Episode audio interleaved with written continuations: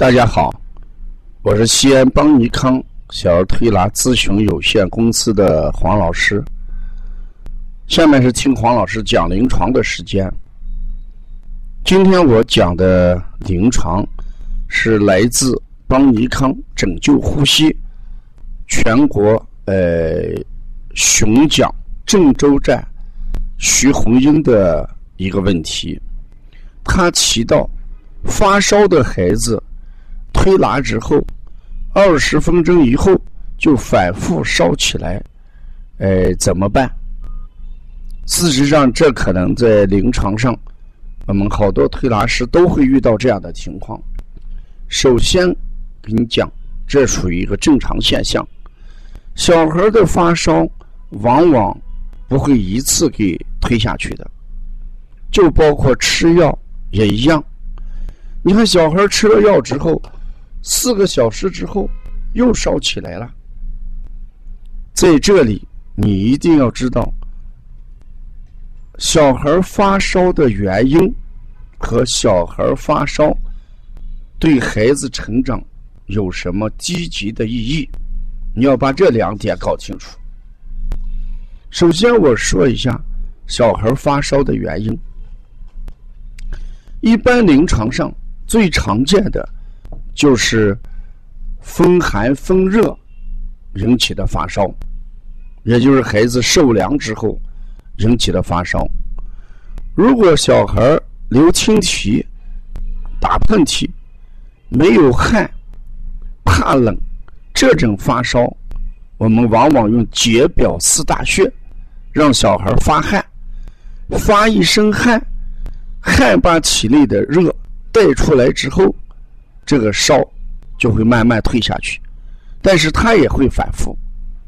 这是第一种情况。第二种情况就是积食引起的发烧，舌苔厚黄，大便臭，呃，不想吃饭，孩子烦躁。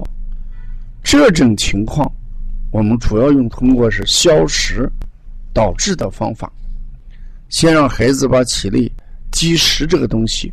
排出来，排出来之后，这个烧才会慢慢退下去。这也需要一个过程。还有一种就是阴虚发烧，小孩儿呃属于这个阴虚体质，舌红少开，盗汗严重，每天到晚上就烧起来，第二天就不烧了。这种情况我们就叫体质阴虚。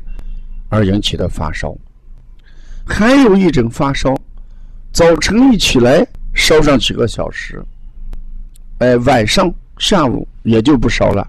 我们把这种情况就叫阳虚发烧。嗯，当然还有一些过小的孩子的惊吓发烧和生长发热，嗯，都存在。哎，推拿二十推拿之后二十分钟反复。嗯，都属于正常。呃，一定要给家长讲清楚这个发烧的原因。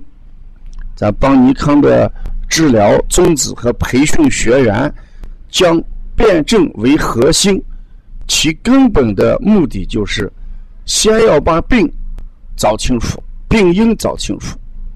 所以好多家长到我们邦尼康来推拿，他们抱着目的就是。咱们能把病说清楚。你到医院去，排队很多，医生很忙，说不了几句话，后面的人就着急，就等着来。所以说，我们到医院排队看病，排队时间很长，跟医生交流的时间短，医生给家长讲病情就几乎没有时间。那咱们一定要给家长把病讲清楚。你这次发烧的原因是什么？怎么样注意才能让孩子不发烧？这就是咱邦尼康辩证的一个核心价值和特色啊！所以这个徐红英他说是刚进入小儿推拿，啊，刚学这个，嗯，这也属于正常。你一定要跟着咱邦尼康好好的把这个辩证课程学完。呃，今天我们很庆幸的，呃，有一位学员。他给我们写了一段话，我们感觉到很欣慰。他在邦尼康学了辩证之后，呃，回去到推拿中心，推拿中心把他当专家来对待。原因是什么？说别的推拿师都不会辩证，他辩证辩得很好，所以呢，领导把他放在专家席上，而且呢，要找他推拿还要预约，嗯，当然收费也是挺高，还要预约。哎，他是感谢的，就是度在邦尼康度过了一段时间，哎，听王老师和黄老师在临床上一些辩证的经典案例，现在他都用得上。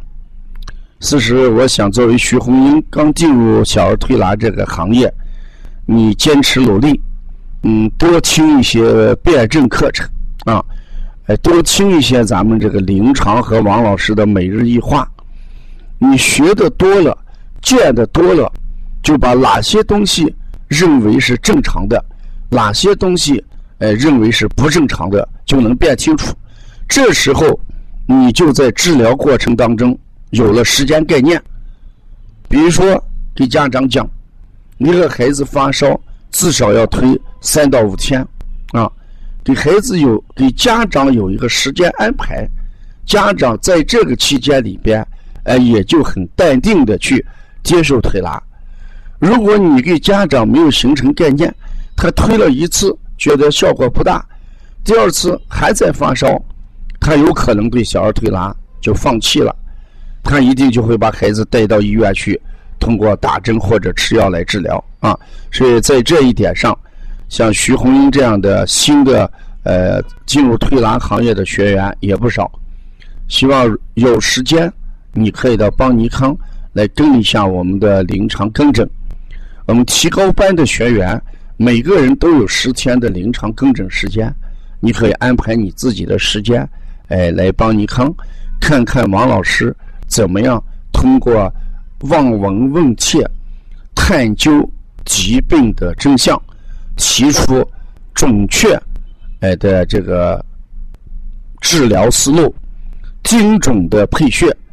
哎，达到了小儿推拿立竿见影的这么一个很好的效果啊！